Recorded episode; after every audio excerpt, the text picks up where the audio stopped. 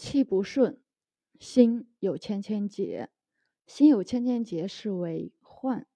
患这个字啊，上面是一个串，下面是一个心。心上有一串结，就是患。普通人都会这样慢慢的发展到这一步，而真人呢，他们觉察到被噎住实在没必要，就不会纠结于此。你有委屈吗？你觉得在单位里受到不公平的待遇吗？你觉得自己已经很努力，但仍然被老婆认为没有价值吗？那你认为父母给自己带来不好的遗传和影响，以至于这一辈子都没办法超越原生家庭对自己的伤害吗？心理学知识学的越多，了解的名词也越多，越容易觉得自己是一个受害者。一个觉得自己是受害者的人，会在曾经受过的伤的表面再叠加一层名为受害者的保鲜膜，让这些所有受过的伤害不能得以释放，让紧紧的包裹在内。从这一秒钟开始，告诉自己，一切有意无意伤害过自己的人。他们也受到了自己的反作用力，所以我们也对他们进行有意无意的伤害。你和他们是没有关联的，也不需要刻意去原谅他们，因为这也是一种扭曲。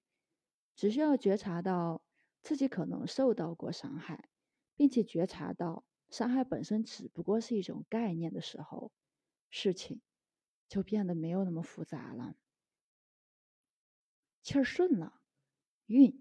就顺了。如果现在感觉自己有打嗝、流泪、放屁的冲动，恭喜你，这些压抑在身体内部的冤魂正在逐步释放。如果没有这些反应，那就长长的呼一口气，你会发现自己能够呼出平常两倍的气。这些平常没有呼出的气都是恶气。当你呼出两倍的气之后，更多的新鲜空气就会慢慢慢慢的进入你的身体。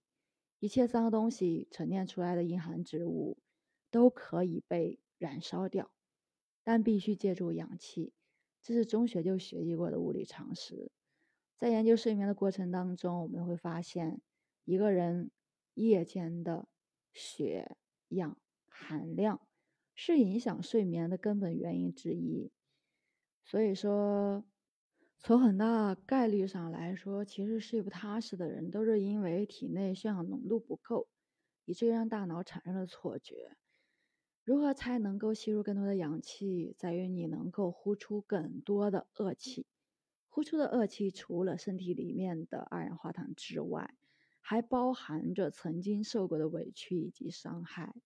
通过更深、更长、更远的呼气，来清空自己吧。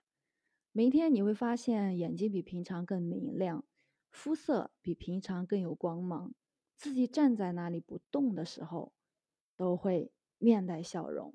你还会发现好朋友越来越多，甚至会发现自己变成一个更走运的人。无他，因为气顺了，自己的运就会顺。我是袁一凡，一个二十岁的八零后修行人。